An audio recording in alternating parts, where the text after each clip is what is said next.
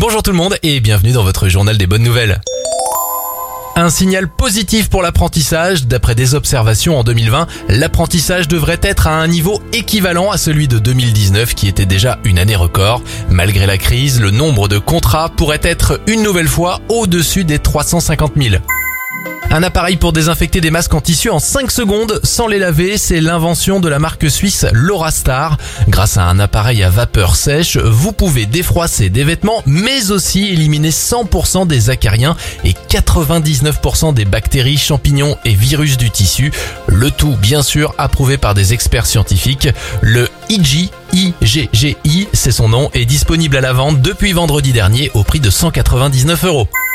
Une bonne nouvelle pour le futur des télétravailleurs, Facebook vient de présenter une solution de réalité virtuelle immersive. Grâce à un casque, vous serez transporté dans un espace de bureau virtuel multi-écran à personnaliser.